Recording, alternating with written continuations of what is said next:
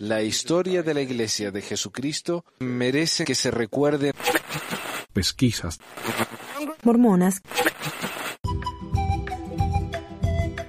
Hola a todos, bienvenidos a otra edición de Pesquisas Mormonas. Les habla Manuel y hoy no estoy solo. Hoy tengo un invitado muy especial, al amigo David desde Argentina. ¿Cómo estás, David? Bien, mucho gusto. David, como digo, es un invitado muy especial porque yo desde que empecé prácticamente, que estoy hablando acerca del tema de la, ¿cómo se diría? Inigualdad eh, de ciertos grupos en la iglesia. El desigualdad. Y el grupo LGBT es tal vez el, es como la, el, el caso más famoso o más notorio últimamente de cómo la iglesia está dándole ¿no? a este grupo porque no les gusta, no sé, les da asco, no sé cuál será el problema de ellos, pero parece que se han fijado, se han obsesionado con el tema LGBT. Pero yo creo que hay mucha desinformación entre la gente, no solamente entre los mormones, sino también entre los ex mormones y entre la gente en general acerca de este problema. Y vos sos parte de la comunidad LGBT y alguien me preguntó en el grupo, tengo varias preguntas eh, mías, varias preguntas de la gente del grupo, y alguien me preguntó, ¿qué significa LGBT? Ah, y me parece una buena manera de empezar. ¿Qué es eso? LGBT, el nombre que se le ha dado al movimiento para los derechos humanos de las lesbianas, gays, transexuales y bisexuales de este mundo.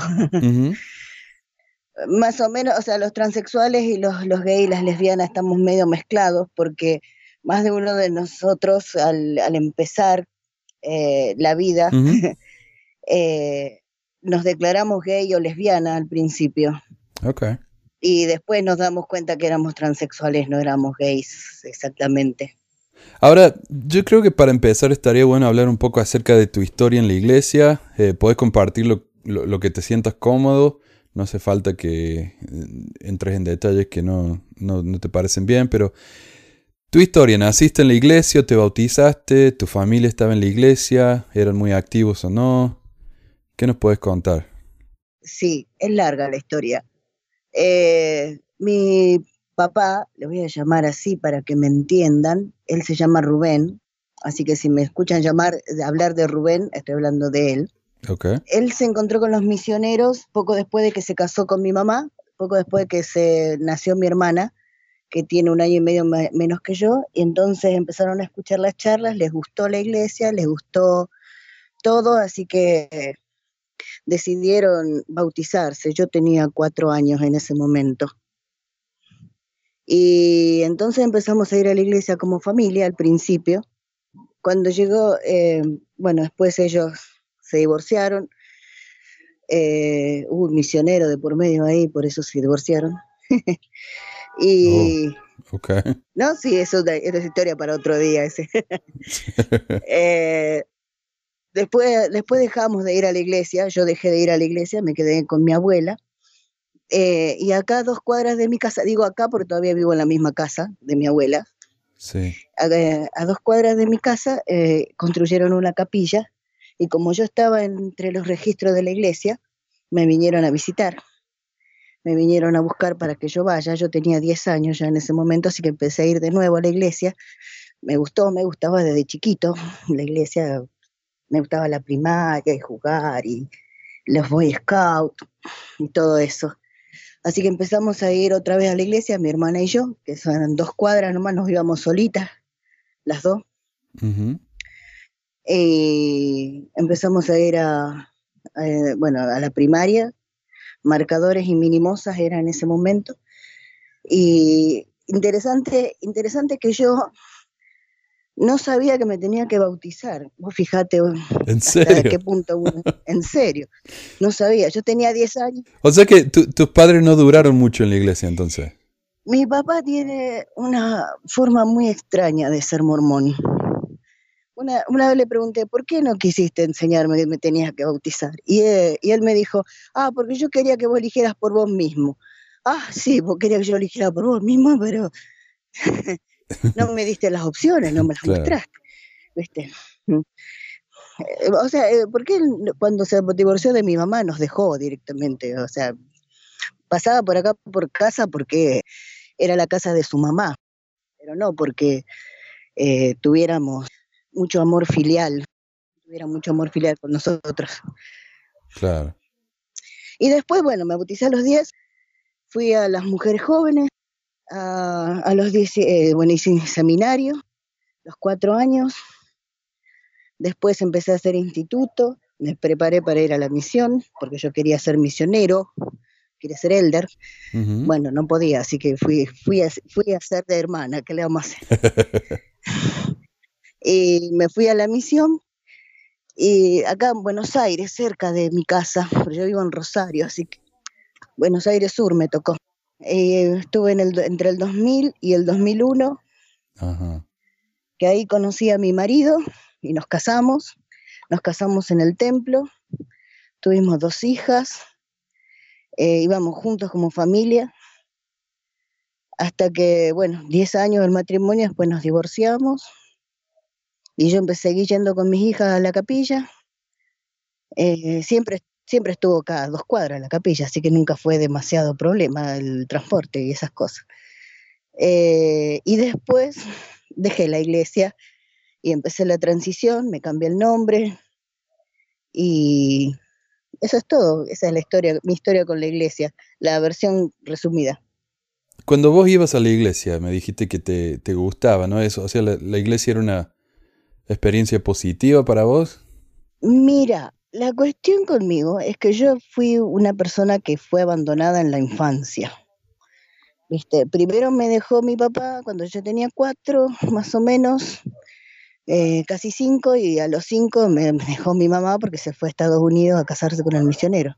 Oh, Eh, y nos dejó acá en la casa de mi abuela, y mi abuela no quería engañarse mucho con nosotros, así que nos, tira- nos trataba muy fríamente. Entonces como que yo perdí todo, perdí mi casa, perdí mi familia, perdí todo de- demasiado, demasiado pronto. claro. Y ir a la iglesia era como encontrarme de nuevo entre personas que me miraban por lo menos y me hablaban. Yo casi eso no lo tenía en ningún otro lado. claro. Eh, así que era, era, fue muy bueno para mí en, en la infancia y eh, cuando me atravesé la adolescencia, todo eso, porque me daba un sentido. La iglesia me ayudaba a tener una meta en la, en la vida, aunque fuera solamente casarme en el templo, pero bueno. Pero no, es cierto, porque la, la- la iglesia te da una comunidad. No solamente la iglesia Sí. mormona, cualquier iglesia te da una comunidad. Y eso, por eso la gente va Claro, eh, después de todo este tiempo, ¿no? Porque, claro, Eh, cuando la un- grupo de amistad. cuando la comunidad te da la espalda, entonces cuando se siente terrible, es horrible eso. Claro. Más si es la única familia que, que tenés. Sí, Ahora, me contaste que serviste una misión. sí. Para vos era importante tener llamamiento. O sea, ¿cómo, ¿cómo era tu relación con la doctrina de la iglesia? ¿Sentías que la iglesia era verdadera? ¿Que te podías ir al cielo? ¿Que necesitabas servir en los llamamientos? Yo quería servir en los llamamientos más por las personas y también por Dios, porque pensaba que estaba haciendo la obra de Dios y pensaba que las, que las personas necesitaban que uno eh, se adelantara y ayudara y sirviera y hiciera cosas por ellas, ¿viste? Y pensaba que era la iglesia de Dios, tenía un testimonio y yo, yo hubiera sido capaz de hacer cualquier cosa por la iglesia en, en mi juventud, en mi- mis primeros años de mis veintes. Viste, la cosa empezó a oscurecerse eh, más o menos durante el tiempo de mi misión y después se fue cada vez peor, peor, peor, peor hasta que perdí mi testimonio y en realidad no digo que perdí mi testimonio, yo digo que eh, me di cuenta de las cosas tal como son, como que abrí los ojos, ¿viste? Eh, Claro. porque yo, eh, yo no sé por qué uno a veces quiere creer en ciertas cosas, porque se siente más seguro de esa forma o porque le da sentido a la vida, qué sé yo. Eso no, es. no lo entiendo. Pero llega un momento en que vos tenés que darte cuenta de que la realidad, la cruda realidad es diferente y fue muy difícil para mí eh, cuando me di cuenta, yo digo, no puede ser esto que, que yo siempre creí que era verdadero y ahora veo que no es. y no era, y no es. no hay por dónde agarrarlo. y, me gusta que aclaraste que no perdiste el testimonio porque testimonio es como una especie de conocimiento. Sí. Entonces, cuando uno se da cuenta que la cosa no es como era, como nos dijeron que era, entonces lo que uno tenía no era un testimonio. No, era un engaño. Eh, eh, era un, claro, uno se había autoconvencido, eh, lo que fuera, ¿no? Pero sí, es importante notar la diferencia. a, mí siempre me dicen, ah, vos perdiste el testimonio, nunca lo tuviste, como si fuera algo malo. Ah, qué sé yo. Me contaste que te casaste. Sí, en el templo. ¿Por qué lo hiciste? ¿Por qué lo hiciste? ¿Sentías que eso te iba a ayudar a mantenerte en la iglesia? Eh, ¿A curar tu situación, entre comillas? ¿O por qué fue? Porque yo desde toda la vida he, querido una familia. Y el, modelo de familia que yo tenía era papá, mamá, hijitos. Entonces me casé como una forma de conseguir tener hijitos y que mis hijitos tengan un papá. Eh, eso era para mí tremendamente importante. Papá, mamá, hijito, estaba completamente convencido que era la única forma que, yo, yo, yo, quería eso y punto, ya está. Em, y me casé en el templo porque tenía que casarme en el templo, porque se veía mal si no te casabas en el templo. Y también porque yo cuando eh, fue una de las pocas veces que escuché la voz de Dios, eh, yo oraba para saber si tenía que casarme con este hombre y, yo sentí eh, que me dejaba a mí la decisión. Si quería, si era un sí o un no, me dejaba a mí. Pero que si era un sí, me iba a terminar divorciando. Oh. Y, y yo dije, no, eso no va a pasar. Eh, eso no va a pasar. Yo voy a hacer todo lo posible porque esto funcione y vamos a hacer un matrimonio eterno, vamos a estar en el cielo, vamos a estar los hijos, todo, todo, todo el paquete. Y resulta que el matrimonio, tú lo sabrás porque estás casado, eh, no es tan fácil.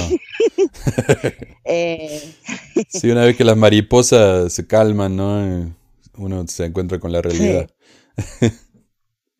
Este, es muy difícil, es una situación muy difícil. Si no hay amor verdadero de las dos partes y los dos tiran junto el carro, eh, llega un momento que uno se cansa. Yo tiraba el carro yo solo en el matrimonio, las decisiones las tomaba yo, el dinero lo manejaba yo, eh, dónde iba a vivir lo buscaba yo, todo yo, todo yo, todo yo. El trabajo, la comida, la casa, los hijos cuando vinieron, todo, todo, todo, toda la responsabilidad estaba sobre mí. Y, la, y, cuando yo quería compartir un poco de la responsabilidad con mi ex, él se enojaba conmigo, ¿viste? Hacía las cosas en desgana. Y entonces eso fue horadando todo, todo, todo. Y llegó un momento en que ya no valía la pena. Ah, ahora vamos al punto entonces. ¿Cuándo te diste cuenta que era diferente, digamos, al menos para tu congregación? ¿Cuándo? ¿Cómo? Ese tipo de cosas. Es como que yo me sentí diferente toda la vida. Es como que no, yo, yo, veía las cosas y decía, pero yo, esto, esto es lo que yo debería hacer, pero no es lo que yo siento que soy. Y no está bien esto. Acá hay algo que está mal, algo que está chueco, y nunca podía encontrar la salida. Era como si estuviera en una habitación oscura y iba, iba buscando, tanteando las paredes a ver si encontraba una llave de luz, una puerta, una ventana, cualquier cosa que me diera una, idea de cómo salir de ahí y no podía, y daba toda la vuelta y daba toda la vuelta y no encontraba salida y no sabía cómo salir. Era así para mí. Así que siempre, siempre yo me sentí diferente. En la iglesia, em, los hermanos, eh, bueno, Rubén después también volvió a la iglesia, y él no me ayudó para nada a mí. Eh, así que... ¿En qué sentido? ¿En la iglesia o en eh, la transición? No, no, en la trans menos. menos, yo soy la, hija, aunque me dijo que no era más la hija, pero igual yo soy la hija. Em, no, em, el, eh, cuando es una comunidad muy chiquita, viste, todo, todo lo que sea habladurías y cosas, chismes que se traen, que se llevan y prejuicios, son todos muy grandes. Eh, así que eh, uno tiene que tener cuidado con lo que dice en la iglesia, cómo se porta, cómo se viste, porque ya enseguida están hablando de vos y ya enseguida todo el mundo se entera de lo que hiciste, lo que no hiciste. Y entonces Rubén, cuando habla de mí, ah, hablaba de mí, eh, me decía cosas como, como pobrecita, es así, dejala, tenerle paciencia, porque yo, eso era su forma de apoyarme, viste, supongo, quiero creer, eh, no de tirarme tierra, pero en realidad me estaba enterrando vivo. Eh, porque después, dice, después los, los, los, miembros decían, bueno, si el padre habla así de la hija, lo que debe ser de verdad. Y, y bueno, y cosas como esas, ¿no? así que, así que Rubén no me ayudó mucho. Eh, tuve muchos amigos muy buenos dentro de la iglesia. Eh, cuando yo empecé la transición fue después del divorcio. Yo tenía 38 años en ese momento. Eh, yo me había divorciado y entonces lo que pasa es que uno tiene que darse cuenta también de que, en qué situación está, porque la cuestión del género es una cosa que prácticamente no se habla. Eh, uno es hombre, es mujer, naciste nena, sos nena, sos, vas a ser mujer, vas a ser madre, vas a ser ama de casa, es lo que se espera de vos.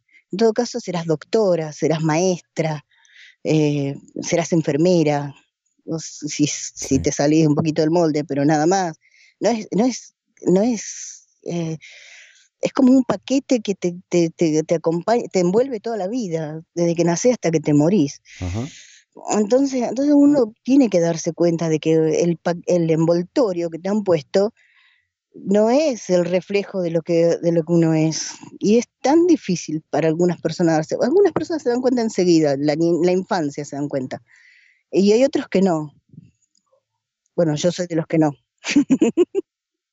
vos cuando te casaste con tu esposo estabas atraído eh, hacia él tenías algún tipo de atracción perdón si es muy personal pero era simplemente para cumplir con lo que te tenían, tenías que hacer. Sí, sí y no. Yo soy pansexual, así que eso, eh, el género para mí no, no, ah, tiene mayor relevancia. Em, pero sí, él me gustaba y me gustaba mucho cómo trataba a los sobrinos. Él es payaso todavía eh, y solía hacer eh, funciones para niños y me gustaba cómo, cómo, cómo hacía sus shows y cómo los trataba y cómo les enseñaba, cómo se tomaba el tiempo para sentarse a dibujar, a dibujarles algo o, pintarles la cara o hacer o enseñarles a hacer malabares, todas esas cosas me encantaba a mí. Yo decía, wow, este tipo va a ser buen padre, decía. Em, y entonces eso, eso me gustó, eso fue puntos a favor, para elegirlo a él. Y sí, me gustaba, me gustaba no, no, no es un tipo lindo, pero me gustaba. Ahora, cuando empezaste a salir, así que ya tenías 38 años. Sí, era viejo. O sea, es más o menos irregular eso, ¿no? Eh, me parece a mí, no sé. Ah, eh, pero cuando saliste, ¿le, ¿le, contaste a alguien, confiaste en alguien para que te ayudara o fue todo solo?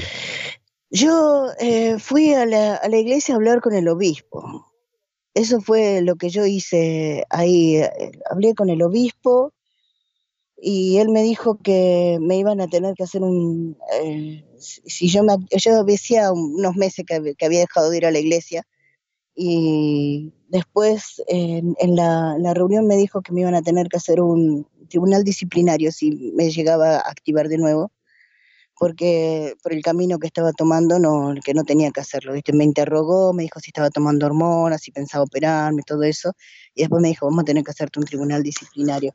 Después en otro momento hablé de nuevo con él, ya te digo, la capilla está muy cerca de mi casa y él es amigo toda la vida de, mi papá, eh, así que es fácil, es fácil eh, cruzármelo. Y, yo le dije, no, ¿cómo me voy a activar a la iglesia si me dijiste que me iban a hacer un tribunal? Un tribunal? Me dijo, eh, un consejo disciplinario, no un tribunal. Estoy usando mal las palabras. Dice, no, nada que ver, tenemos que, tenemos que hablarlo, no, no es tan así. Bueno, trató de minimizarlo, pero la verdad es que yo ya no tenía ganas de ir a la iglesia. sí. Pero él te lo dijo así como, como amenaza o como él pensaba que te estaba No, no, no, ayudando. no, no, como amenaza no, como Ajá. hecho, Ok. como un hecho. Lo que pasa es que es que en, en mi obispo, eh, ya te digo, lo con, es de la misma edad que Rubén y se conocen de hace como no sé cuántos años ya que se conocen. Y más o menos desde que se bautizó Rubén, que lo conoce a este hombre. Y, y él me conoce de toda la vida también. Así que eh, más o menos como un papá, como un papá me habló, no me habló como, como un obispo, ¿viste? Como mm, si te portas mal te vamos a tener que castigar, ¿viste? Así que no te portes Claro. mal, una cosa así. Eh, pero bueno, al final en vez de, en vez de, deja- de atraerme más a la iglesia, me alejó. Claro.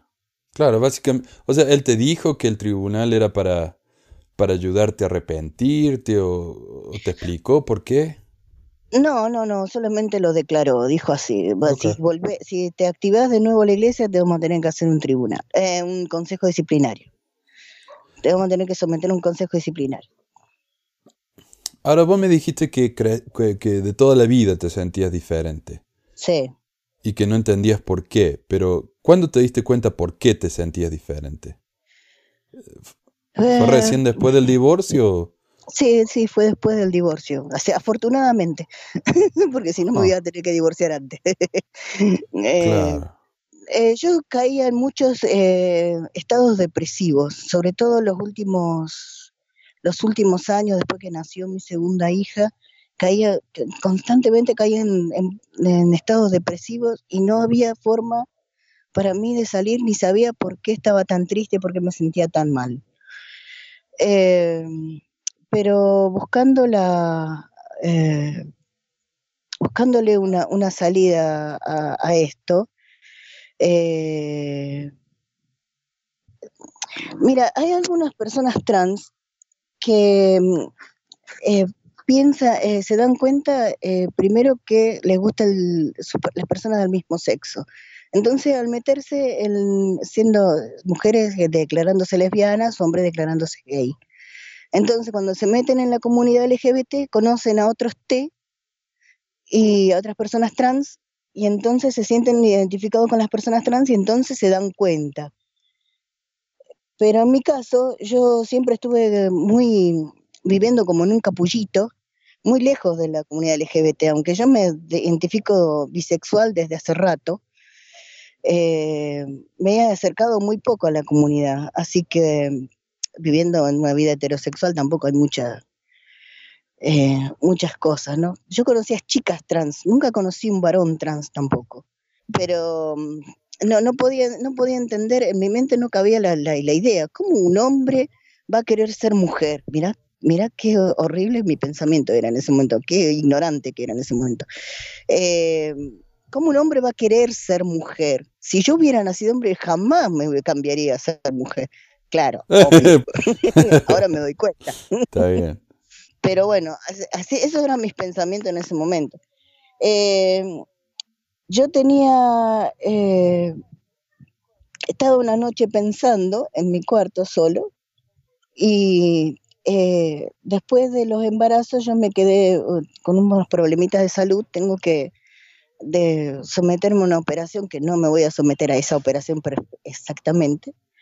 Eh, y entonces pensando en, en, operarme, si me operaba o no me operaba, pero no quería operarme. Digo, no, no me opero.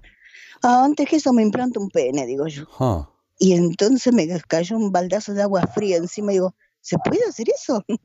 y empecé a averiguar y empecé a, empecé a darme cuenta de un montón de cosas, de un montón de deseos míos que nunca les había, nunca les había escuchado, que me daban miedo, de muchas cosas que, que, yo había pensado y que había apartado de mi mente, que nunca las había puesto todas juntas. Y cuando me las puse todas juntas, yo vi el panorama entero. Yo digo, claro, si yo soy hombre. Pero hasta ese momento no me, había, no me había dado cuenta. Eso es lo que te iba a decir, tal vez cuando estabas deprimido, podría haber sido una especie de negación subconsciente, ¿no? Que, Sí, eh, sí. Nunca te diste cuenta por qué estabas triste, pero no te querías dar cuenta, tal vez, no, no sé, me imagino. Es que, Ah, es que no, no te voy, no te voy a psicoanalizar porque no soy. No, pero sí, algo de eso hay, algo de eso hay. Eh, No me quería dar cuenta, eso es obvio, porque si me daba cuenta iba a tener que cambiar todo mi estilo de vida. Al estilo de vida que me refiero, a mi matrimonio, a la iglesia, a cómo estaba criando mis hijas, todo, Claro. todo iba a tener que cambiar, si me daba cuenta. Y yo no quería darme cuenta, era obvio, no quería cambiar mi realidad otra vez. Y cuando, cuando te divorciaste y hiciste la transición, ¿tu esposo te hizo algún problema con los chicos? Absolutamente ninguno. Yo, esper- yo lo mal. esperaba, esperaba que me hiciera muchos problemas, pero cuando empecé, empezaron a salirme los pelos de la cara, yo digo, bueno, se va a notar que tengo barba, Claro. así que tengo que decirle. Y fui y le dije, por supuesto que yo le dije, había dicho como seis meses antes a mis hijas, primero. Así que cuando se lo dije, me miró, me dijo, eso era lo último que esperaba que me ibas a decir. y es una de las pocas personas que me llama por mi nombre, de las que me han conocido desde antes. Oh, qué buena onda, al menos te respeta entonces en ese sentido, está bien. Sí, sí, tiene, tiene sus cosas buenas. ¿Cómo reaccionó la gente? ¿Cómo reaccionaron tus hijas? ¿Cómo reaccionó la, la gente en la iglesia? Me dijiste que hubo mucho chisme, pero aparte de eso, ¿perdiste amigos? ¿Cómo fue? La gente en la iglesia me sigue llamando por mi nombre antiguo y por más que tengo barba y todo, me siguen llamando por el nombre antiguo. Y los, me los encuentro en el barrio caminando porque vivimos todos cerquitas, nos hemos criado todos juntos, así que vivimos todos cerquita, nos vemos, nos saludamos todos, pero me siguen llamando por mi nombre antiguo. Ay. En una, eh, la encontré en el supermercado a una, a una hermana que hacía un montón que no veía. Y, y yo le digo, a esta señora, a esta señora le voy a explicar, me voy a tomar el tiempo de explicarle, porque además es una señora muy, muy buena persona. Eh, y me detuve un minuto ahí en el supermercado y le expliqué que ya no me llamaba más así, que ahora me llamaba David, que por favor me llame por mi nombre. Y me dice, mira vos, así que, así que sos, sos un varón. Oh, yo sabía, me. Está bien, está bien. ¿Cómo dijiste que te llamabas? Así que, así que vos fíjate que eh, reaccionó bien. O sea, los miembros, yo pienso que puede ser que reaccionen mal porque por ignorancia, pero No. no, porque son malas personas. No, es que claro, ah, eh, vos estabas hablando acerca de los moldes al principio, ¿no? De ser mamá, de ser esto, lo otro. Cuando alguien no encaja en el molde, yo creo que a los miembros de la iglesia no es por maldad, sino que los asusta. Hay algo que no, no es como debería ser y no saben Sí. cómo reaccionar. Y por eso a veces le cortan el saludo a uno, no porque no nos quieran, no sean buena gente, sino que no saben cómo reaccionar, no saben qué decir, no saben qué hacer. Eh, pero bueno, parece que en tu caso eh, fue mucho más positivo, entonces la gente te sigue hablando. Eh, sí, algunos sí, los que, con los que me he criado. Hay otros que, que hacen que no me ven directamente, pero son personas que me han conocido los últimos años que he ido a la iglesia nomás. Ok. Bueno, pero la gente que conocías de antes son los que más importan, no son los amigos. Nunca, no, no, no sé si decirles amigos. Y eh, era, eh, es una de las razones por las que dejé la iglesia, justamente, porque cuando me divorcié no encontré ningún apoyo en ellos. Yo digo, ¿por qué me abandonan? Claro. Después me, después me enteré, me enteré de que hubo, hubo muchos chismes ahí en el medio y qué sé yo, que yo había de- echado de mi casa a mi marido, esas cosas, dijeron. Qué, qué triste eso, ¿no? Qué ganas de inventar gansa. Sí, cuando yo le expliqué a mi obispo, por qué, o sea, porque mi obispo me preguntó, ¿por qué se divor- te divorciaste vos de Cristian? Y me dice, yo le digo, no, porque él encontró una mujer que le gustaba más y se fue con esa mujer, le digo yo. ¿Y vos cómo sabés que eso es verdad? Me dice. Oh. Este, mm, ¿cómo sé que eso es verdad? Este, mm, porque es obvio, porque es Claro. así, porque es la verdad.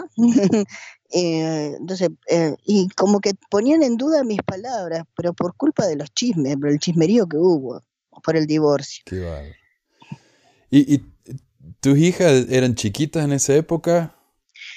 Cuando nos divorciamos, mi hija mayor tenía 10 y la menor tenía 6. Y te pregunto, no, no, no, no por curiosidad morbosa, sino porque e, es tan común escuchar que la homosexualidad o lo que fuera, ¿no? Es tan malo para la sociedad porque los chicos los afecta mucho. Ah, yo nunca he leído algún estudio ni nada, y lo he investigado, que, que, que, confirme eso. De hecho, parece que los hijos de LGBT salen mucho mejores que, que el resto, porque son más compasivos, eh, tienen la misma, eh, el mismo índice de, qué sé yo, homosexualidad o lo que fuera que el resto, pero eh, para la gente esto es algo negativo y no hay ninguna duda de ello. El, hecho de ser homosexual en sí es negativo, entonces obviamente que va a afectar a los hijos de manera negativa. ¿Cuál es tu opinión de eso? Mi opinión que la única cosa que les afecta a los chicos es el desamor. Cuando vos le demostrás que no, indiferencia, que no los respetás, que les castigás de manera injusta, eso es lo que le afecta. Todo lo que se ha hecho con amor, ellos lo, lo, reciben con todo el corazón y no les importa bien eh, de qué persona lo reciban. Es decir, puede ser viejo, puede ser joven, puede ser hombre, puede ser mujer, puede ser homosexual, puede ser trans, puede ser cualquier cosa. Mientras vos les des amor y respeto a los niños, ellos lo reciben con todo su corazón. Y con mis hijas lo que pasa es que yo fui, les expliqué, les expliqué que el género eh, es una cosa que te, es una etiqueta que te ponen al nacer por cómo anatómicamente te ves. Ajá y que a veces se equivocan, porque el género no está en los genitales, está en alguna parte del cerebro, dicen los científicos, que todavía no se han puesto tampoco de acuerdo de qué es el género y dónde está, pero ellos intuyen que está en el cerebro en alguna parte. Eh, sí, y, el otro problema también cuando uno no encuentra una solución científica para algo, eh, no los científicos, sino la, la comunidad en general, dice, ah, ves, no hay una respuesta científica, por lo tanto tiene que ser esto. Y por lo general la respuesta es la religión o Dios o lo que sea, ¿no? Y por esas ideas preconcebidas, los prejuicios. Eh, Dios no quiere a los homosexuales, por lo tanto tiene que ser malo, por lo tanto tiene que ser antinatural. Y yo voy a leer algunas citas más adelante sobre eso. Eh, pero hablando de la, de la religión, qué sé yo, de tu fe, de la iglesia, ¿te consideras un mormón? ¿Por qué o por qué no? Eh, me considero ex mormón. Em, en primer lugar, eh, hubo, como te digo, en el momento de mi, de mi divorcio, eh, para mí fue horrible porque yo perdí lo que más deseaba en mi vida, que era la familia, tener mi familia unida. Eso era lo que yo quería. Y para mí fue horrible, porque yo digo, ahora mis hijas van a pasar cosas horribles como las que yo pasé con, mi papá y su fila de esposas. Eh, y para mí era horrible que mis hijas no tuvieran a su papá en su casa. Y me costó muchísimo superarlo, y más con, con el chismorreo que se armó de que lo había echado de mi casa y qué sé yo. Entonces yo digo, bueno, si yo soy una persona tan mala o si, qué sé yo, supongo que tendrían que venir a verme, supongo que tendrían que venir a verme las maestras visitantes, aunque sea alguien que se preocupe por mí. Nadie, absolutamente nadie. Meses y meses. No, a ver, eh, cuatro o cinco meses pasaron hasta que vinieron las maestras visitantes que me hicieron una sola visita ese año, el año que me divorcié.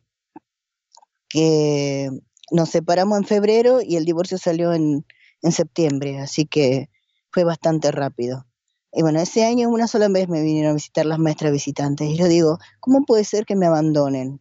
¿Cómo puede ser que mi comunidad, mi familia grande, que es la iglesia, que son los miembros de la iglesia, los que yo he servido, con los que yo he crecido, ¿cómo puede ser que me abandonen? ¿Cómo puede ser que me dejen solamente por chisme o porque no les agrado por lo que sea?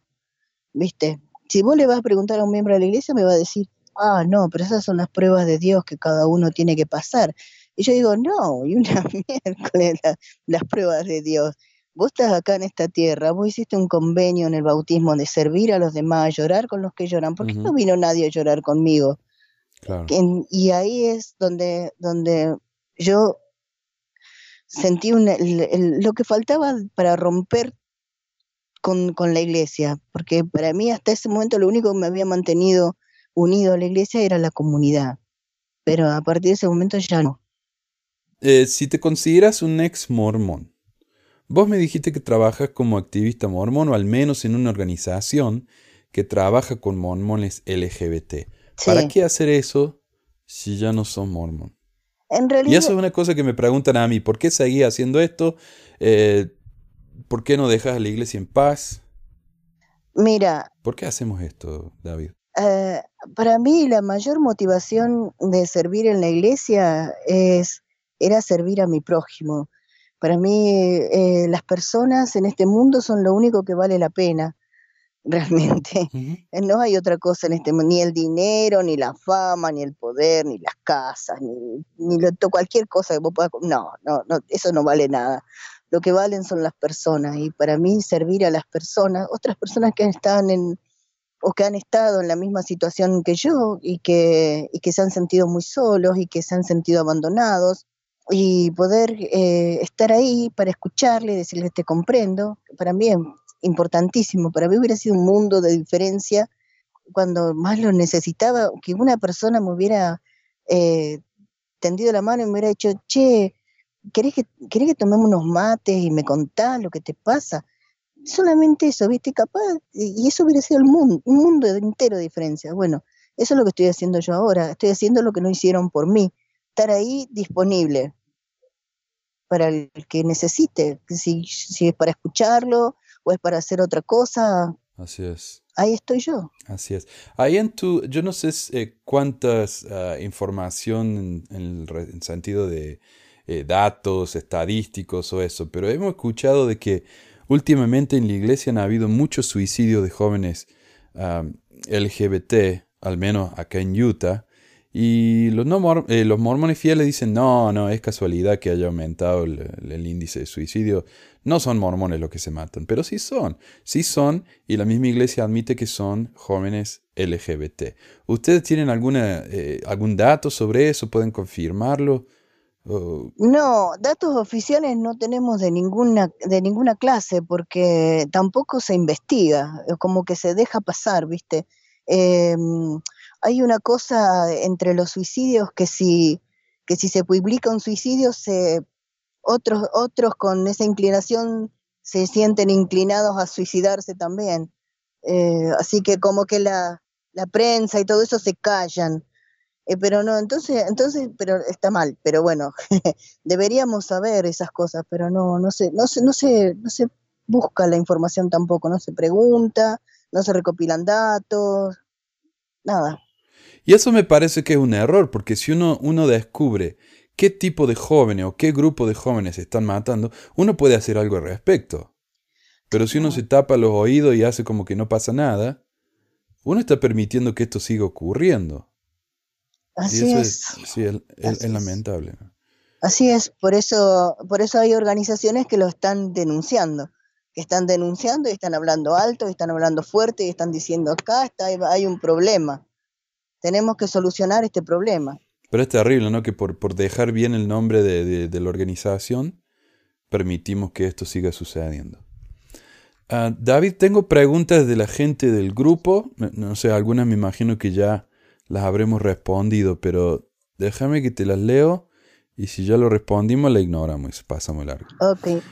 Alguien preguntó, al momento de darse cuenta de su sexualidad y querer tener una apariencia acorde con cómo su mente percibe a él o ella, pero estoy leyendo acá literalmente, si nació hombre pero se percibe mujer o viceversa, ¿cómo fue su conflicto interno al tener que luchar no solo con la política de la iglesia, sino con los sentimientos de culpa y pecado que le insertó la iglesia en su pensamiento? Y algo que yo te iba a preguntar y me olvidé, ¿alguna vez trataste vos de entre comillas, como curar tu situación, no ser más eh, trans o lo que fuera. Eh, ¿Cómo lidiaste con el tema de la culpa? Etcétera. Eh, no, yo nunca traté de no ser trans.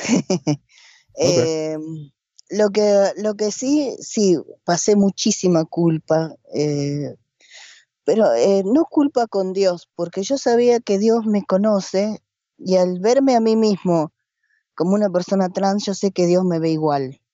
Así que por ese lado no. pero sí me sentí muy culpable por mis hijas, porque yo sé que em, que si, que si vos sos una persona trans y vas a la escuela con tus hijas, vas a decir, uy, ese es tu papá o tu mamá. Ay, qué cosa. Claro, y van a empezar a, claro, se van a empezar, se van a empezar a burlar de mis hijas. Y de hecho, de hecho pasaron cosas. Y también me sentía muy culpable de, ahora que su papá se fue de casa y su mamá hace la transición, ¿qué les queda a mis hijas? No les queda mamá ni papá. Y ahí me quedaba yo también con, con, una enorme cantidad de culpa. Así que yo estaba dispuesto a no hacer la transición si ellas me pedían que no lo hiciera, pero nunca me lo pidieron, jamás. Ellas me, ellas me dijeron, si eso es lo que a vos te hace feliz, nosotras te apoyamos. Y lo han hecho, me han apoyado. Qué lindo. Eso demuestra también la educación que vos le ofreciste a las chicas. Sí, mi marido y yo, ex marido. Qué bueno. No, y además la calidad espiritual de mi hija es muy alta también. ¿Y ustedes van a alguna iglesia? Alguien me preguntó, ¿qué siente él por Dios y viceversa? ¿Sentís vos que tenés creencia en Dios, que sos de espiritualidad o religión, fe, lo que fuera? Mira, yo tuve, eh, cuando yo estaba en la misión, tuve una visión donde me vi a mí mismo junto con Dios charlando antes de venir a esta tierra. Y cuando yo vi esa visión, eh, o sea, yo estaba despierto, no estaba dormido ni nada, eh, me quedé, me quedé meditando, ¿viste? Porque, ¿qué fue lo que acabo de ver? ¿Fue una imaginación mía o fue otra cosa? Y años después tuve otra visión donde vi a Dios eh, como en el cielo, rodeado de nubes y rodeado de ángeles, así. Fue una cosa de, de menos de un segundo. Así que yo no es que creo en Dios, yo lo vi, así que no puedo no creer en Dios. Eh, para, mí, para mí Dios es un ser real. No sé si es hombre, mujer, no sé si tiene forma humana o no, no sé nada de eso. Eh, eh, detalles no sé, sé que existe y sé que es real. Y sé que Él me conoce, sé que Él me acepta, Él fue el primer, la primera persona que me ha aceptado antes que yo. Y, y, tenemos una, una, relación así de, de amor y respeto, se puede decir. Claro.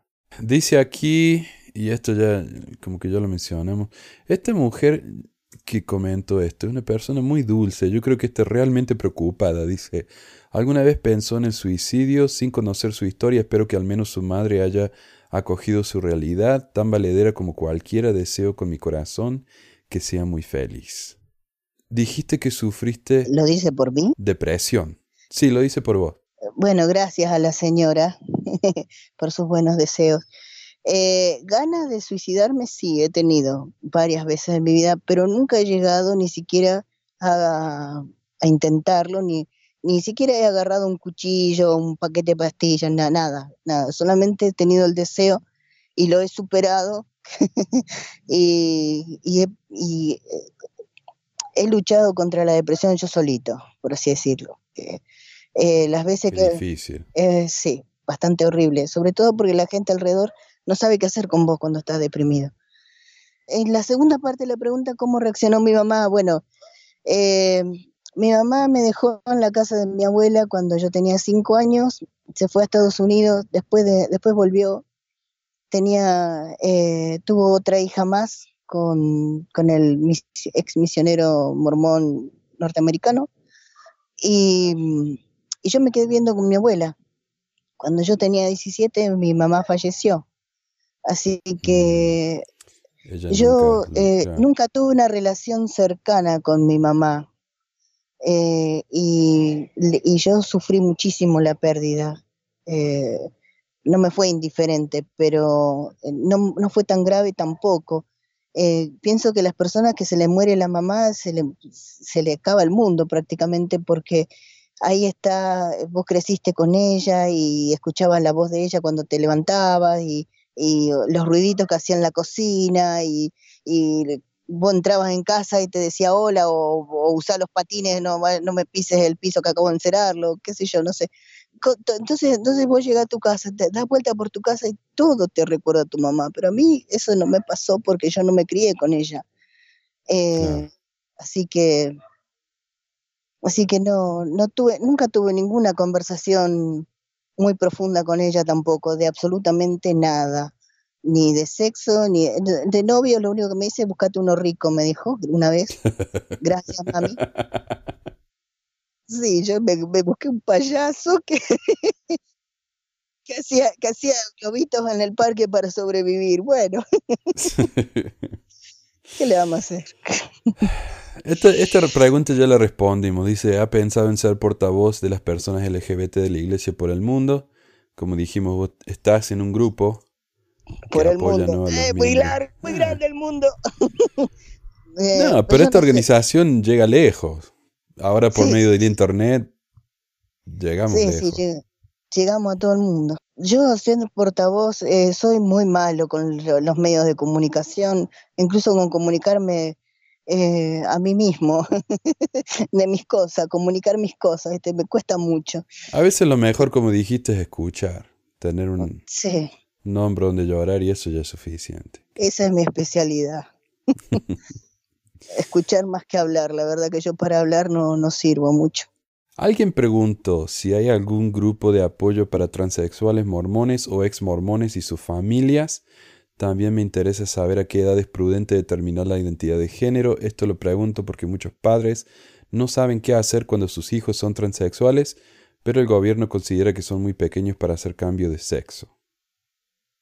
¿Tiene alguna opinión al eh, respecto? Bueno, primero con el apoyo para eh, transexuales. ¿Dónde pueden encontrar apoyo si buscaran?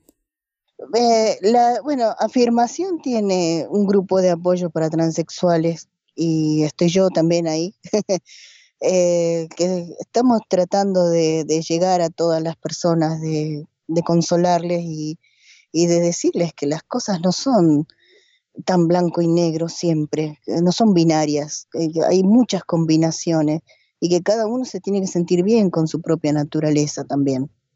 Eh, a, veces, a veces eso es una de las cosas que falla la iglesia, que condena demasiado la naturaleza de las personas viste, si sos muy alegre o si sos muy callado o, no sé, cosas, cosas que, que condena la iglesia. ¿Y, cómo se ponen en contacto con ustedes? Ahí escriben en la página de afirmación y yo les contesto. De cualquier. Eh, ¿Es una página web o es una página de Facebook? Afirmación.org es la página web que yo manejo. Yo manejo todo. Yo manejo la, página web en español y los grupos eh, de Facebook en español y el Twitter en español y el canal de YouTube en español. Todo estoy yo ahí. Ok. Ok, que, busquen entonces en Google afirmación y te van a encontrar. Me encuentran, seguro. También me interesa saber a qué edad es prudente determinar la identidad de género. Esto lo pregunto porque muchos padres no saben qué hacer cuando sus hijos son transexuales. Bueno, yo decía en un primer momento que a veces uno no se da cuenta.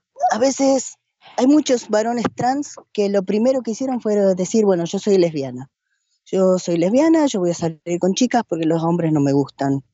Y entonces así se metieron en la comunidad y así descubrieron después, o tuvieron una novia que al estar mucho tiempo en la, en la comunidad trans, en la comunidad LGBT, se dieron cuenta que ellos, che, ¿no será que vos sos trans, no, no sos lesbiana? Le preguntan. Entonces ahí les cae la ficha. Me he escuchado esa historia más de una vez, por eso la repito. Claro. Eh, pero la cuestión es que uno, uno lo que pasa es que la cuestión del género es una cuestión que está tan internalizada en, nosotros, en nuestra cultura, es tan binaria, es tan natural, qué sé yo, si tengo mi pibe, dicen los hombres, ¿viste? Tengo mi pibe, y vos ves el pibe, y el pibe tiene el pelo corto, tiene shortcito, tiene zapatillas, ¿viste? Y, es completamente natural ver un pibe que tenga pelo corto, zapatillas y shortcito, es completamente natural es tan natural que a veces no nos damos cuenta que eh, no es lo único que hay. Claro, no la Eh, apariencia entonces, no, entonces, ya te digo, hay algunos, algunas personas trans que se dan cuenta que son trans cuando están en la infancia, hay otras que no se dan cuenta hasta que llegan a la, a la adolescencia, ¿viste? Y hay otras que no se dan cuenta hasta que llegan a la adultez, o, o lo, o lo saben, pero tratan de no serlo y no le cuentan a nadie, lo tienen como una vergüenza. Lo importante es, en mi opinión, escuchar a los chicos, darle oportunidad de expresarse. Cuando, si alguien me hubiera escuchado a mí cuando tenía cuatro, cinco, seis, siete años, ¿viste? Si se hubieran sentado conmigo, me hubieran escuchado y me hubieran hablado y hubieran tenido la mente abierta, capaz se hubieran dado cuenta que yo era trans, porque yo lo estaba diciendo, no lo estaba diciendo con esas palabras, pero las estaba diciendo.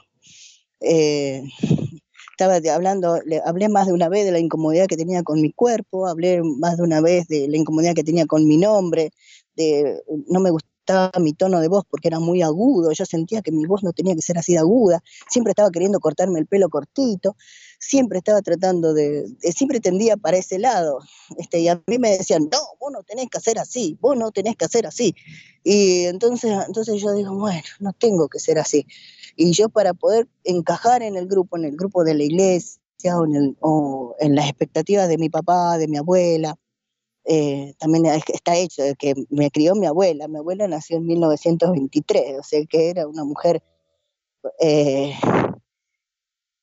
era una mujer bastante, bastante binaria, por así decirlo, de, la, de principio del siglo pasado. Así que si, si vos escuchás a tu hijo, primero no tener miedo, porque, es, porque el género es una cosa que todos tenemos, y, pero, pero no está en los genitales y no es tan, tan grave eh, decir soy trans. No es, no es lo peor que te puede pasar en el mundo.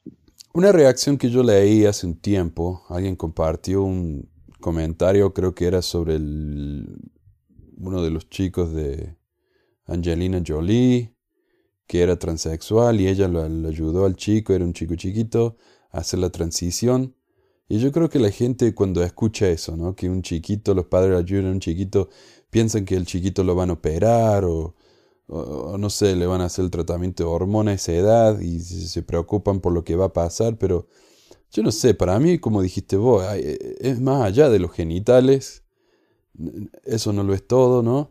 Eh, o la apariencia, eh, a veces es lo que uno lleva adentro. ¿Qué sé yo? Si mi hijo me dijera que él es trans, yo lo ayudo eh, a que él se sienta cómodo de la manera que él se quiera sentir cómodo. Yo no lo voy a llevar a operar urgentemente, ¿no? Ah, yo creo que eso es lo que pone a la gente incómoda a veces. Eh, Eh, sí, eso y también el conocer a veces personas trans que son eh, desde mujeres feas hasta, hasta mujeres muy, muy guerreras. Entonces, como que tienen toda una serie de prejuicios ahí. Me acuerdo que yo tenía, ¿cuánto? 11 años, la primera vez que vi una mujer trans, y mi papá me dijo, no la miré, no la miré, que capaz se da vuelta y te da una piña. oh, Así Ah. fue como me dijo. Y yo me quedé, para, Perdona, para los oyentes que no son argentinos, una piña es una trompada, ¿cómo sería un...? sí, te pega, un, golpe, te un golpe pega. con el puño se pone en el medio de la cara. Ahí está, ahí está. Sí. Sí. O sea, fue, fue bastante, bastante feo. Sí. Eso fue mi primera experiencia con una mujer trans. Y en también en, la- en- los medios, en, en la cultura popular, una persona transexual es un chiste. Tantas Sí, veces se usa sí. como un, ah, qué sé yo, un comedia. Muestran un, un, un travesti, qué sé yo, y esto es todo. Ya, ya, con eso ya, ya es el chiste. Y, Sí. y- ya, entonces ahí también, como uno no va a ver eso y pensar que es algo inherentemente negativo. Claro, y cuando tu hijo te dice soy trans, te dice, ay, va a ser uno de esos. Es horrible al principio. Pero en realidad no. En realidad, en realidad son- somos personas totalmente normales, realmente comunes y corrientes. Podemos ser cualquier cosa, desde pilotos de avión hasta doctores o amos de casa, como yo. y, y completamente normal. Eh, ah, y la cuestión con la transición en los niños, generalmente lo que uno hace cuando son criaturas chiquitas es dejarle tener pelo largo si es una niña trans o cortarle el pelo como a la- al hijo de Angelina Jolie. de comprarle alguna ropita, una corbatita. me acuerdo que uno de los chicos trans varones dice que cuando le compraron su primera corbata se puso prácticamente a llorar porque su mamá le ah. compró la corbata. así que, así que es, es, muy importante poder apoyarles y dejar abiertas las posibilidades. O sea, los cambios hormonales no vienen hasta, hasta, hasta los 12, 13 años en las personas. Así que hasta ese momento, y si todavía tenés dudas, pero querés apoyar a tu hijo, vienen unos bloqueantes de, hormonas que le puedes dar a tu hijo para que no haga el desarrollo de su género de nacimiento. ¿Viste? O sea, que un nene no se haga hombre o una nena no se haga mujer. un, un varoncito trans no se haga mujer o una, una niña trans no se haga hombre. Eso me refiero. Y eso me muestra a mí también lo, que el, género, como decimos, eh, es tan simple a veces de cambiar que si fuera algo realmente eterno, como nos dice en la iglesia, eso sería imposible. Eh, a mí, a mí eh, eso yo no sé, ¿viste? Eso cómo es el género en la eternidad, porque yo sé que somos hombres o mujeres algunos, y otros sienten que son a veces hombres, a veces mujeres, y otros sienten que no son ni hombres ni mujeres pero son cosas que se sienten porque no está, no está del todo escrito. Y si está escrito en el cerebro nuestro género, entonces cuando dejemos el cuerpo también dejamos el género. Eh, son, son cosas que uno se pregunta porque en realidad no tiene uno la respuesta. Pero en la iglesia nos hablan del, del género que es eterno y yo me estaba preguntando, ¿qué pasa entonces con las personas que Ah, cuando una persona, por ejemplo, nace con los dos sexos. Sí. ¿Cómo se llama eso? Ah, intersexual. Intersexual. Ah, cuando uno es intersexual, entonces, es una cuestión biológica. Porque si, si, mi, si mi sexualidad es eterna, ¿qué significa eso? ¿Que en la eternidad tengo los dos sexos? ¿O que Dios cometió un error al traerme a la tierra? Y hay mucha gente que ni siquiera se pone a pensar en eso, pero si realmente la doctrina esa es correcta, ¿cómo se responde esto? Y la, respuesta simple es, no, hay respuesta. Si uno piensa así, no hay respuesta. Es, que eso ah. es lo que pasa, que no hay respuesta. Todavía, la cuestión es, yo pienso, si Dios tiene un cuerpo perfecto, ¿no? O sea, él, ¿qué es tener un cuerpo perfecto? Es tener completo dominio sobre cada célula de tu cuerpo, cada átomo de cada célula de tu cuerpo. Es eso de tener un cuerpo perfecto. Entonces vos lo modificas como quieras.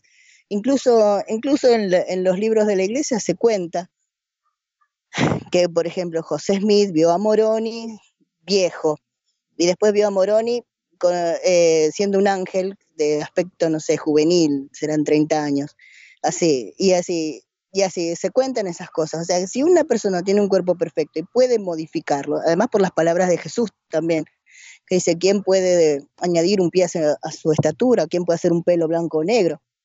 O sea, si vos tenés un cuerpo perfecto y tenés tanto dominio sobre cada célula de tu cuerpo, entonces lo podés modificar como vos se te dé la gana también. Claro.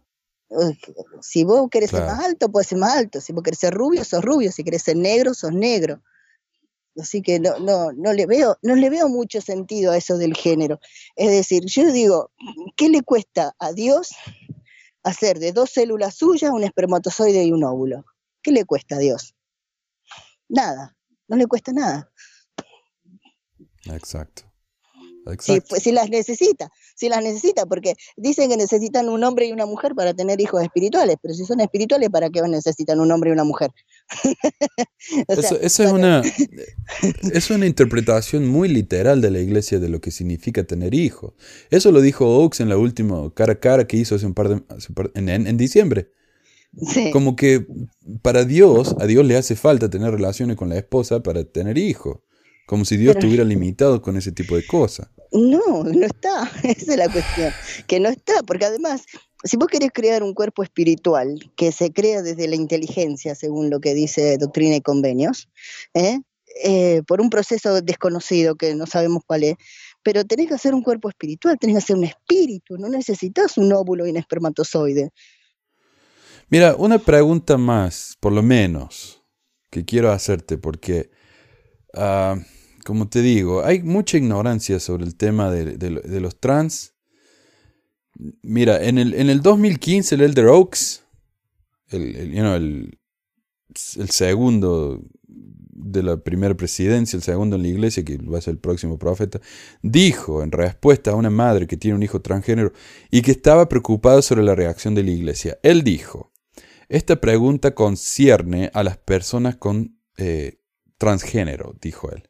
Y creo que debemos reconocer que aunque hemos estado familiarizados con lesbianas y homosexuales durante algún tiempo, reconocer los problemas únicos de una situación transgénero es algo con lo que no hemos tenido tanta experiencia y tenemos algunos asuntos pendientes en la enseñanza de esto. Ahora yo creo que él está diciendo que simplemente no sabe mucho sobre la gente transexual y por eso no responde la pregunta. Él, él está en una situación especial. Él, el Elder Oak se reúne con activistas LGBT con re- regularidad. Vos mencionaste que, ah, ¿cómo se llama el chico este? El gringo este activista que, que lo fue a visitar. Troy Williams. Troy Williams. Él, él es un activista muy importante acá en Utah y hay, él se junta con regularidad con la primera presidencia y con los, con los 12. Ah, entonces, si el Elder Oaks tiene ese acceso, si él quisiera aprender, podría aprender, pero no ha aprendido. Esto fue hace dos años y todavía la iglesia no habla nada acerca de la gente transexual. De hecho, hay un sitio llamado mormonandgay.lds.org o mormonygay.org. Y cuando uno busca la palabra transgénero o transexual, no hay nada. Pero si uno No hay nada, no hay sí. nada si uno hace la búsqueda, pero si te pones a leer, yo encontré esto. Dice, ¿por qué el sitio web no discute la disforia de género o las discusiones de las discusiones sí, de transgénero? La respuesta, muchos de los principios generales compartidos en este sitio web, por ejemplo la importancia de la inclusión y la bondad, se aplican a los santos de los últimos días que experimentan disfonia de género o se identifican como transgénero. O sea, sean buenos, acéptenlos. Sin embargo, la atracción hacia el mismo sexo y la disforia de género son muy diferentes. Por ejemplo, aquellos que experimentan disforia de género pueden o no experimentar atracción hacia personas del mismo sexo y la mayoría de aquellos que experimentan atracción por personas del mismo sexo no desean cambiar su género. Desde una perspectiva psicológica y ministerial, los dos son diferentes. A pesar de que no soy un fan de Oaks, tengo que admitir, uno sabe muy poco sobre el tema. ¿No? Él, él dice Sí. la palabra transgénero. ¿Es es una palabra eso? ¿Hay una diferencia entre transgénero y transexual? ¿O, o qué es? Transgénero es transgénero es como un, un paraguas donde vos reunís o cubrís todas las situaciones trans, eh, transgénero, transexual y todos los demás trans que pueda haber. Eh, eh, generalmente le dicen transgénero a una persona que se identifica, su identidad sexual es la contraria a la que le dieron al nacer. Esa es una persona transgénero, pero que no quiere hacerse puede querer o no hacerse las operaciones, eh, puede que, o no querer hacerse, eh, tomar hormonas, qué sé yo, de cada uno, ¿viste? Y transexual es una persona que es, es igual que el transgénero, que se identifica con el género opuesto al de nacimiento, pero que también quiere hacerse, adecuar su cuerpo a su nueva identidad de género, Ok. Eh, con- por medio de hormonas, de, de operaciones y todo lo demás. ¿Y qué es entonces ser transgénero? Él mencionó que una persona transgénero, una persona tran- eh, puede o no estar atraída al mismo sexo. Eso es algo Bueno. común. ¿Cómo funciona la cosa? ¿Qué, qué es un transgénero? ¿Es simplemente Eh. un hombre que eh, nació, por ejemplo, mujer, pero siente que es hombre y por lo tanto vive su, su vida como un hombre? pero puede estar casado con una mujer o cómo, cómo viene la mano, porque como te digo, somos muy ignorantes sobre eso. Eh, hay de todo, eso es lo que pasa. Claro. Mira, eh, a mí esa, esa, esa- eso que leíste de ahí del, del sitio de Mormon and Gay, yo lo había leído en otras ocasiones eh, y no me satisface para nada todo lo que dice ahí. Porque dice, una persona puede, eh, que se sienten atraídos a su- hacia su mismo género, y yo digo, ¿hacia su mismo género cuál? ¿El que nace o el que elige? Exacto. Eso no me queda claro, viste, todavía. Eh, después, una persona transgénero es una persona que, que se, su identidad sexual es la contraria al a, la que le, eh, le dieron a su nacimiento. O sea, si nació con vagina, le, dieron, le dijeron, eres nena, y llegó un momento dijo, no, yo soy nene. Esa es una persona transgénero. Ya, con decir eso ya sos una persona transgénero. A partir de ahí, si querés, si querés hacer la transición, si querés, yo, yo conozco personas transgénero, por ejemplo, conozco un varón trans que tiene su vagina, tiene sus pechos, se corta el pelo cortito, eh, se viste con ropa de hombre y, no toma hormonas ni, ni, se quiere hacer ninguna operación para adecuar su sexo. o sea, él se siente tranquilo así, pero trátalo de él. y todo el mundo lo trata de él porque es un muchacho. Entonces, cuando te acercas un poquito más te das cuenta que no tiene barba, por ejemplo, porque como es rubio, encima no se nota mucho. Eh, pero bueno, ahí te das cuenta, después te das cuenta, pero mientras tanto no te das cuenta. Y, pero es un, es un hombre, un varón trans también, es transgénero. Yo soy transexual porque yo estoy tomando hormonas, yo eh, aspiro a tener todas mis operaciones y un día mirarme al espejo sin ropa y verme como si hubiera nacido varoncito. y, con el tema de las, de las relaciones, eh, ¿cómo, ¿cómo viene la mano entonces? ¿O depende de cada uno como en la población en general? En la población trans hay personas gays, personas heterosexuales, personas pansexuales como yo, o bisexuales también. Es, va, va por otra vía, eh, es otra cosa. va por otro lado, la, la, la atracción, eh, la sexualidad de uno. Depende de cada uno. Claro, depende de cada uno. Básicamente. Hay, hay, hay, muchísimos que son, que son heterosexuales, o sea, son varones trans que están casados o interesados sexualmente en mujeres. Y muchas mujeres trans también heterosexuales que son mujeres que están atraídas hacia los hombres. Muy bien y son mayoría, generalmente los heterosexuales, como en todas las otras poblaciones en este mundo. Exacto. Eh. ¿Y cuál es el porcentaje? No yo escuché 10, entre 5% y 10% de la población en general es LGBT. ¿Vos tenés algún dato más específico? Me imagino que entre los trans debe ser lo mismo, entonces entre 5 y 10% serán esto o lo otro. Sí, sí, hay un pequeño porcentaje, o sea, de, yo no conozco eh, números oficiales. Acá en Argentina prácticamente no se manejan ese tipo de números. Eh, cada una vez cada 10 años hay, hay un censo, pero está, no sé por qué no se ha hecho los últimos años.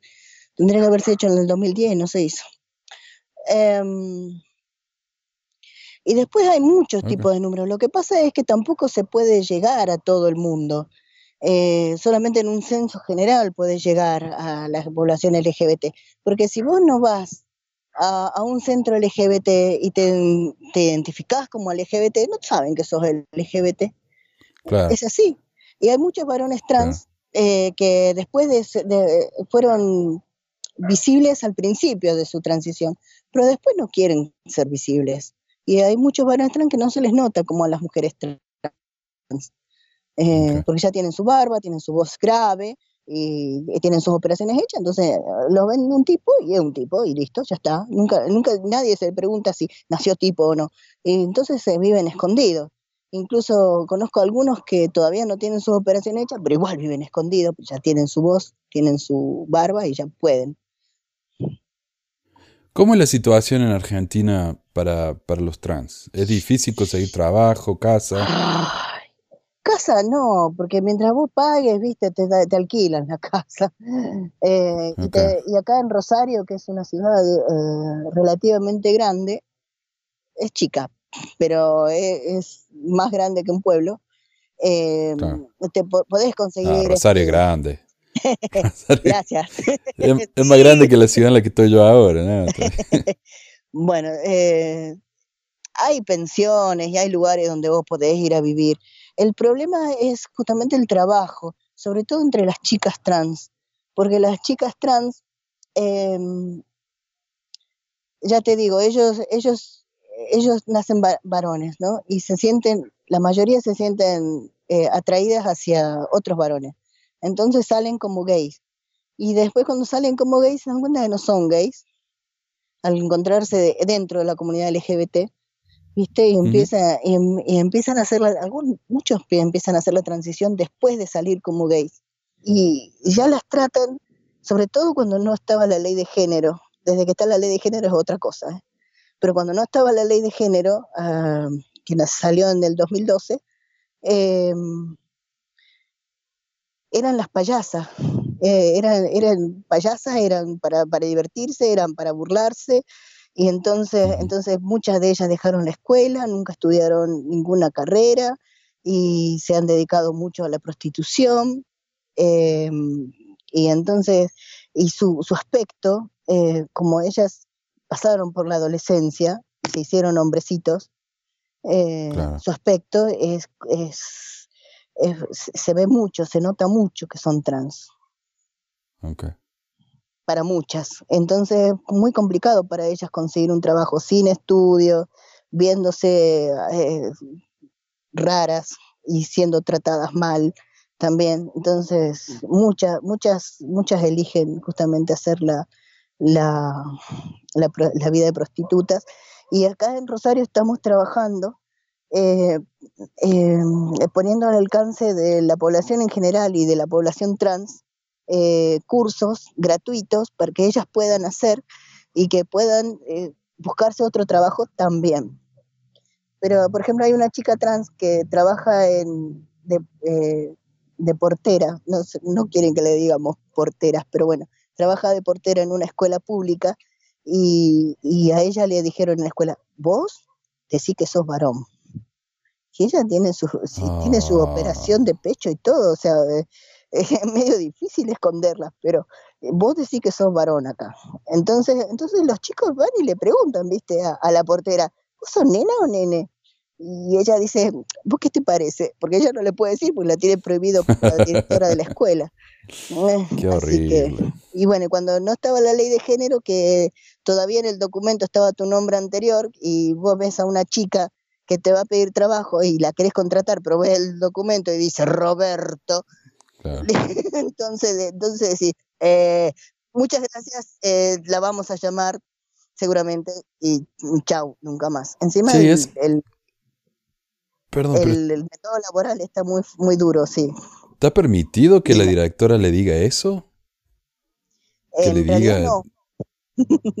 Pero lo hace igual. No está permitido. Y sí, lo hacen igual, y más vale que...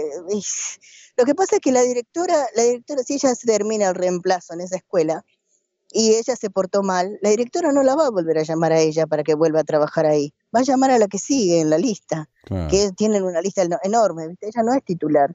Entonces, entonces tiene que, hacerle caso a la directora para poder tener trabajo. Así que está, está agarrada por los dos lados, no puede estar haciéndole denuncia. Si uno pudiera hacerle la denuncia a todos los que nos discriminan, pero la verdad que la mayor parte de las veces vos te tenés que callar, que agachar la cabeza y aguantártela. Qué barro. Bueno, David, muchísimas gracias por educarnos, por ayudarnos a entender la situación entonces de los, de los hermanos trans en la iglesia y afuera de la iglesia. Gracias por tu tiempo y por confiar en nosotros y contarnos tu historia. Bueno, gracias. Gracias a ustedes por escucharme. Ok. Tenemos que seguir hablando porque hay más preguntas. Seguro que van a venir más preguntas todavía. Así que, bueno. gracias. Pues. Muchísimas gracias, David. Ok. Adiós. Después de que terminamos de grabar el programa, David me mandó un mensaje aclarando un par de cosas que dijo. Él dice, lo que dije acerca de José Smith que vio a Moroni como un hombre viejo, yo no lo creo, pero es una manera de apoyar mi teoría para un público que sí cree en José Smith. Mi teoría de que una persona resucitada puede cambiar su cuerpo viene de la teoría de que tiene un cuerpo perfecto y del comentario de Jesucristo en Mateo 6:27. Para mí, un cuerpo perfecto no es algo que funciona bien y nunca se descompone, sino que la conciencia de nuestro ser está suficientemente desarrollada como para saber qué sucede en cada célula de nuestro cuerpo. Y cuando Moisés ve a Dios en la zarza ardiente o detrás de una nube, Quizás, y solamente quizás, Dios era el fuego y era la nube. Eso es pura especulación. Otra cosa que me gustaría aclarar, que no me fui de la iglesia porque estuviera ofendido. El hecho de haberme sentido abandonado por la comunidad mormona solamente fue lo último que me mantenía unido a la iglesia.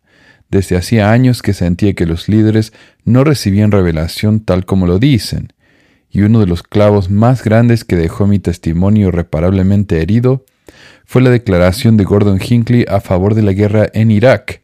En realidad no dijo que estaba bien que fueran a la guerra, dijo, pero como ciudadanos todos estamos bajo la dirección de nuestros respectivos líderes nacionales. Ellos tienen acceso a mayor información política y militar que el público general. Eso me hizo sentir traicionado. Un profeta, un hombre que supuestamente habla con Dios cara a cara, no puede hablar a favor de la guerra, que es la cosa más satánica que tenemos en el mundo y con más razón ahora que sabemos que el gobierno de los Estados Unidos mintió acerca de las armas de destrucción masiva. Yo creo que un profeta debe decir la verdad, no importa el costo. Así muchos fueron asesinados y que él no hubiera hablado a favor de la paz, sino de la guerra. Así que la separación de la iglesia empezó años antes de que me fuera.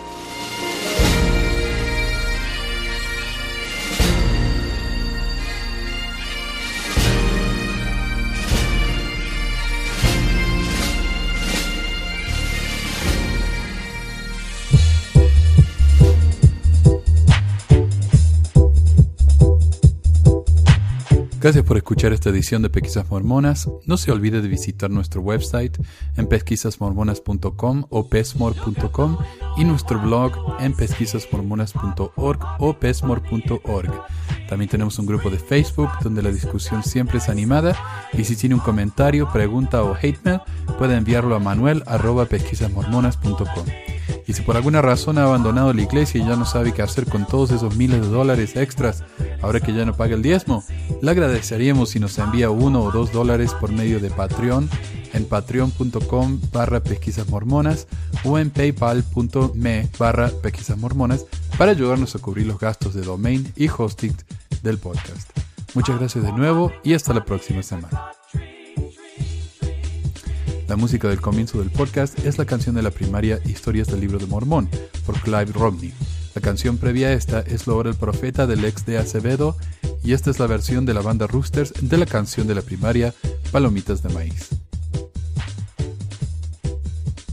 ¿Por qué ayudar a pesquisas mormonas para que mi papá pueda parar los websites del podcast?